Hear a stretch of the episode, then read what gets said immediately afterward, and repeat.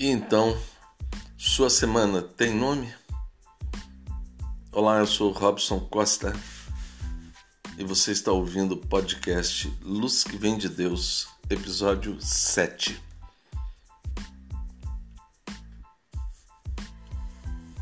Você ouviu o episódio de ontem? Episódio 6, O Templo?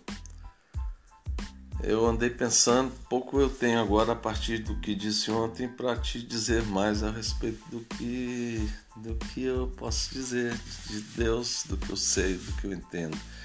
E se você ouviu aquilo e entendeu aquilo, a importância dos dias, dos nomes dos dias e o fato de que a gente a gente vive dentro de um templo, esse templo qualquer um de nós nasceu num desses sete dias, o primeiro, o segundo, o terceiro, o quarto, o quinto, o sexto ou o sétimo, de uma semana qualquer, de um mês qualquer, de um ano qualquer, e vive num instante qualquer, que esse instante qualquer também é dentro de um desses sete dias. Então toda a nossa existência se dá dentro desse que eu chamei de templo de sete portas ou sete janelas, por onde a gente entra e sai, por onde e, no clarão de cada uma dessas janelas que vão como que andando em círculo, é, no clarão de cada uma delas que passa, as coisas acontecem, seja um nascimento, a morte, um acidente, tudo, tudo, qualquer coisa, um jantar, uma festa, um, uma viagem, seja o que for, uma astronave, seja o que for, sempre estará acontecendo dentro dessa coisa que é a semana.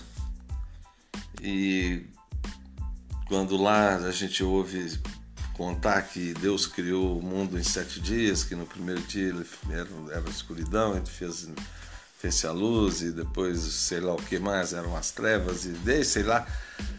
É, é aquela história como eu disse ontem, essa, aquela história é uma historinha que pode ser interessante, mas ela não, ela não retrata, não, não revela com essa clareza o fato concreto de que a gente que, que a gente vive dentro de sete dias.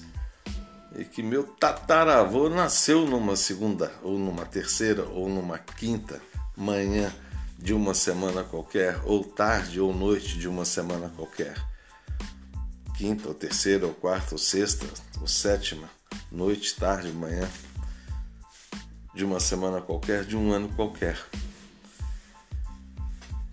E em outro episódio, um pouco antes, eu, se não me engano, no, no, no segundo episódio, é, e no segundo e no terceiro, em especial, nesses dois é, eu falo também ali com bastante clareza sobre, sobre a questão de Deus, que ela é simples e ao mesmo tempo ela é definitiva, ela é definidora. Se você, por exemplo, se você está aqui ouvindo esse podcast é porque você tem interesse na questão de Deus e Deus te interessa, né? Então você crê.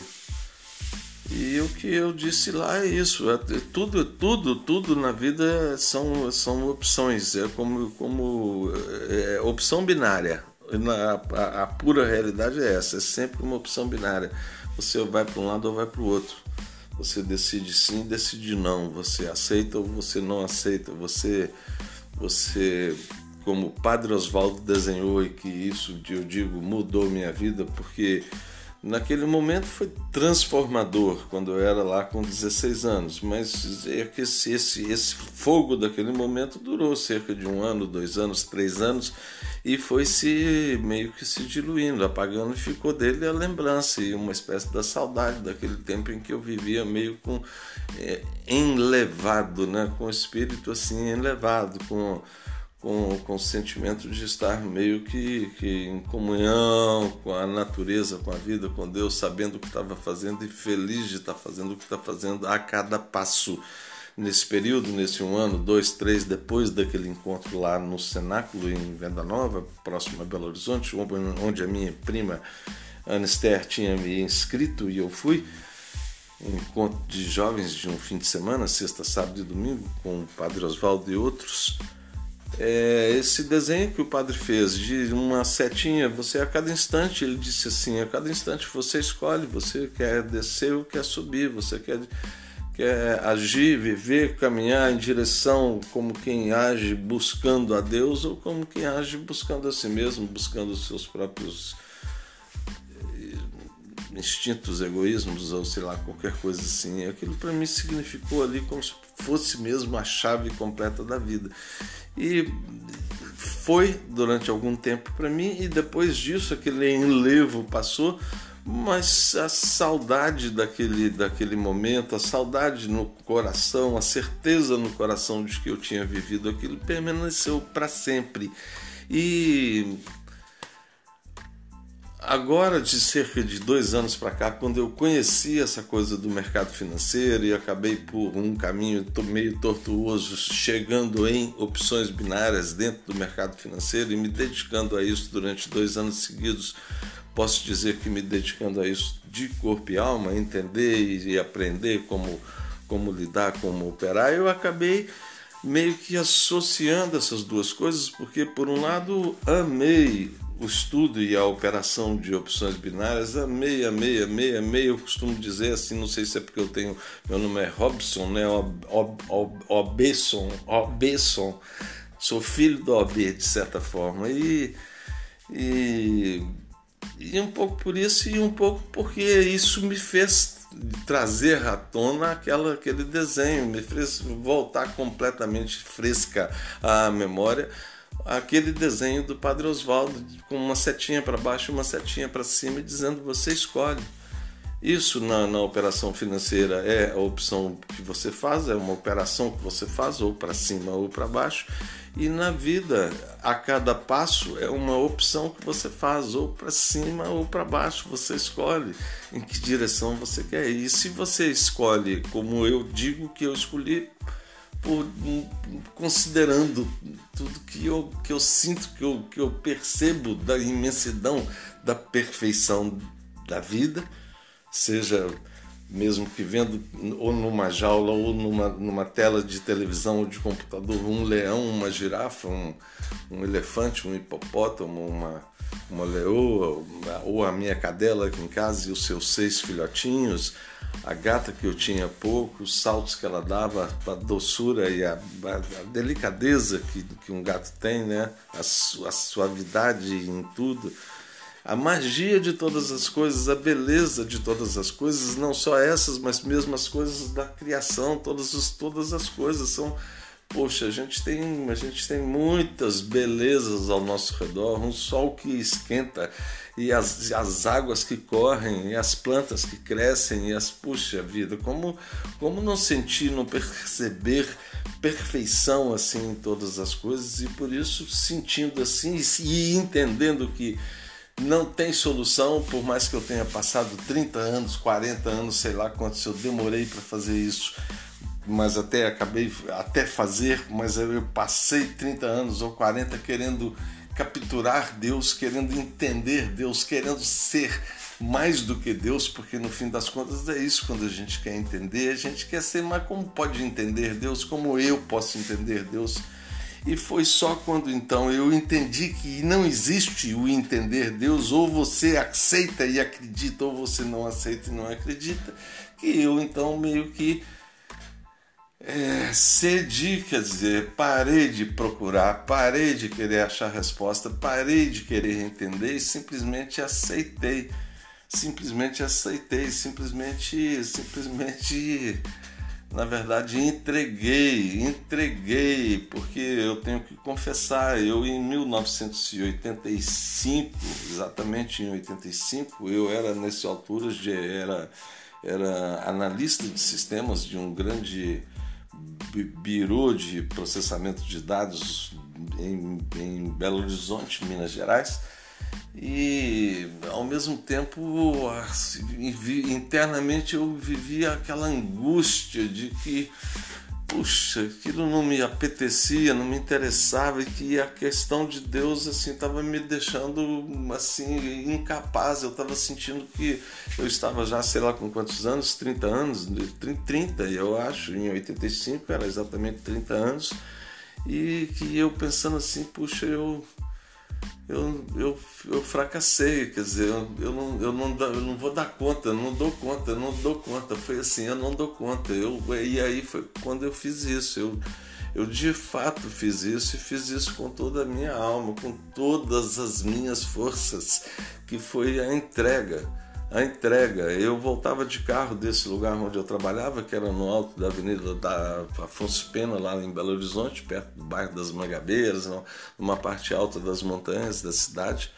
E eu, para ir para casa, eu tinha que subir mais essas montanhas e andar pelo meio, quase que já no topo da montanha, numa estrada que ia paralela ao topo da montanha, próximo a ele já, e andando assim para a direita, e aí depois atravessava o topo da montanha e do outro lado da montanha era onde a gente morava, num bairro ali próximo. E então essas montanhas eram muito altas e belas, e é por isso que Belo Horizonte chama-se Belo Horizonte, né? as montanhas ali e, e, dali a gente tem uma vista esplêndida assim da, da, da, cidade inteira um grande vale coberto de prédios e arranha-céus e construções e avenidas e longe que se vê assim de um mar de cidades dali de cima e também um mar de céu a gente vê dali de cima porque é uma vista bela, bela, bela e era uma isso meio dia, meio dia e pouco volta de, do almoço para casa isso, como eu disse, em 1985. Eu, recém-contratado, tinha sido primeiro aluno num curso que essa empresa tinha é, promovido, feito uma seleção e depois pago um curso. A gente foi aluno é, remunerado durante seis meses, sei lá, e eu fui o primeiro aluno dessa turma e tinha sido contratado. Trabalhava na, no, no setor de suporte desse centro de processamento de dados Porém, como eu disse, eu, a vida, as questões da vida, a minha, meu, a minha questão, o meu desentendimento, a questão era essa, assim, a minha capa, incapacidade de entender. Eu, eu tinha chegado ao limite, eu, não, eu sabia que eu não conseguia esticar mais, não era possível mais eu, eu, eu ir além do que eu já tinha e que eu, eu tinha, sentia assim que eu tinha fracassado na minha, na minha tentativa de, de, de entender Deus e de ser, sei lá o que, de entender Deus e ao mesmo tempo, quer dizer, Cristo e, e, e, Jesus, né? Toda a história de Jesus e a Bíblia. Eu tinha uma bela de um exemplar de uma Bíblia herdado de uma tia de minha ex-esposa, um exemplar lindo que deve estar ainda aqui no, meio dos meus guardados em casa. Já tem uma, um, uns, uns bons anos que eu não a vejo mas era uma Bíblia que eu lia muito, linda, uma edição bem antiga bem bonita ela. Grande, com as letras razoáveis para ler num tempo que eu enxergava melhor do que hoje.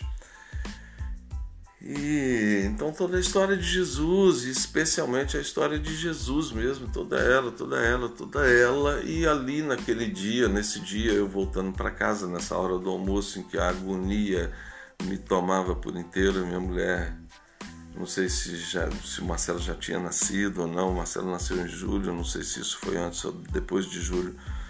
Não tenho certeza. Eu acho que foi um pouco antes do Marcelo nascer, um pouco, pouco antes do Marcelo nascer. Meu primeiro filho. Que era também um peso para mim, assim, eu ia, eu ia deixar de ser apenas filho e agora eu ia ser pai, quer dizer, eu me, eu, eu me sentia ali um menino. E sei lá, todas essas questões me fizeram naquele momento, naquele dia, naquela tarde, início de tarde, final de manhã, naquele início, naquele início de tarde, final de manhã, meio-dia, pouco depois de meio-dia devia ser, eu tinha nessa época um chevetezinho velho, vinho, gostava dele, um bom carrinho. Não era muito velho, não. Era bonzinho. Bom carrinho.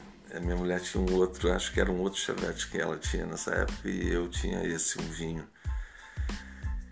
E eu parei ali nas montanhas e eu cismei que eu tinha que fazer isso. Eu já estava com isso no coração e que eu tinha que fazer isso. Repetir as palavras, últimas palavras de Cristo na cruz, fazer a mesma coisa que fez Ele ali no seu último ato, no seu suas últimas palavras na cruz, eu sentia que eu tinha que fazer a mesma coisa, assim, que o ensinamento de Cristo todo ele, todo ele, todo ele tinha que ser vivido. E essa, essas foram as últimas palavras dele que eu tinha que eu tinha que repeti-las, eu tinha que seguir, sei lá, fazer o que ele fez. E o que ele fez, essas palavras foram: Pai, em tuas mãos entrego o meu espírito, né, no instante já da sua morte. Pai, em tuas mãos entrego o meu espírito. Eu então fiz isso ali naquela montanha, o carro parado, aquela cidade imensa ali embaixo, o céu imenso ali em cima, azul, umas nuvens intensas, pesadas, não escuras, brancas, bonitas, parecendo algodão doce, bem belo, branco assim, muitas nuvens flutuando naquele céu azul. E, e eu então disse essas palavras: Pai, em tuas mãos entrego o meu espírito. E eu não sei, acho que eu nem estava mais já com o carro parado, já estava com o carro andando, já tinha meio que desistido, já tinha assim, eu não sabia, eu não sabia o que eu faria. Naquele instante da vida eu não sabia se seria é, suicídio ou, ou, ou, ou, hospício o meu destino, não sabia qual, qual seria. E eu então fiz isso, falei assim, Pai, em tuas mãos entrego o meu espírito e não senti firmeza e então falei de novo. Pai, falei mais alto um pouco, pai, em tuas mãos entrego o meu espírito. De novo me senti parecia uma galinha falando, não tô assim, não tava. Eu não, não tava convencendo. E eu aí falei uma terceira vez e ainda senti assim que tava um pouco fraco. E aí eu falei a última vez. E aí sim, essa vez eu falei assim como quem quer arrebentar o pulmão. Falei, não falei, né? Eu berrei assim, que se danasse se tivesse alguém ouvindo, eu não sei se eu estava já dentro do carro ou não, andando ou não, não importa se tinha gente perto ou não, eu sei que foi assim. Eu gritei assim, eu gritei, eu botei assim toda minha, todo o meu, todo meu urro. Nem posso dizer que mas foi toda a energia, tudo, tudo que havia em mim esteve ali dentro daquele grito dizendo essas poucas palavras últimas de Cristo na cruz. Eu repeti elas assim: Pai, em tuas mãos entrego o meu espírito. E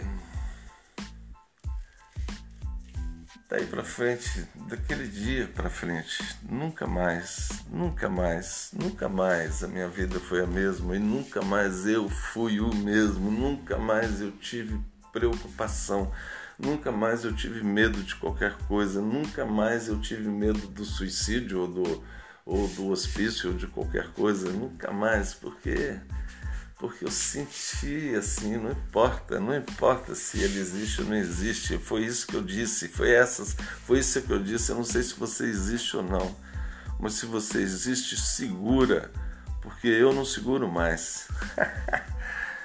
e pronto. E é assim que eu cheguei aqui. Esse episódio já ficou um pouco longo, eu vou terminado por aqui.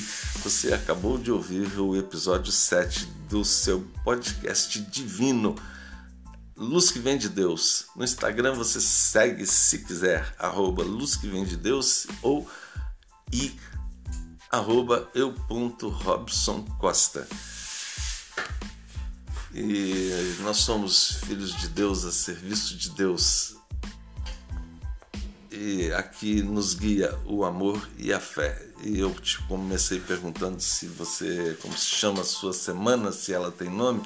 A minha se chama Semana Amor com Fé, que para mim é a lei da vida, a base de tudo é amor com fé. Amor sozinho não, não é suficiente, a fé sozinha também não é suficiente. Amor com fé é a lei de Deus.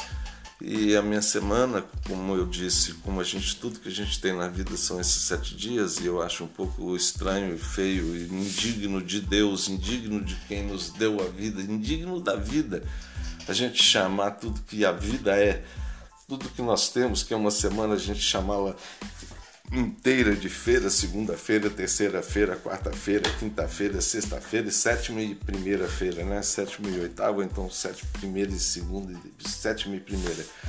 Então eu chamei a primeira, para mim, a primeira manhã, a primeira em vez de feira, manhã, tarde, noite, primeiro dia, segundo dia, terceiro dia, eu chamei o primeiro dia de o dia amor ou o dia do amor. É o dia da família, é o dia de todos nós em, em, em descanso, em repouso, etc. Então eu chamei esse primeiro o amor. O segundo, a beleza, porque segundo um belo livro de yoga que durante anos me acompanhou a vida, é, o amor e a beleza são uma coisa só. Então eu botei o segundo como a beleza. Amo a beleza, seja onde ela se manifeste.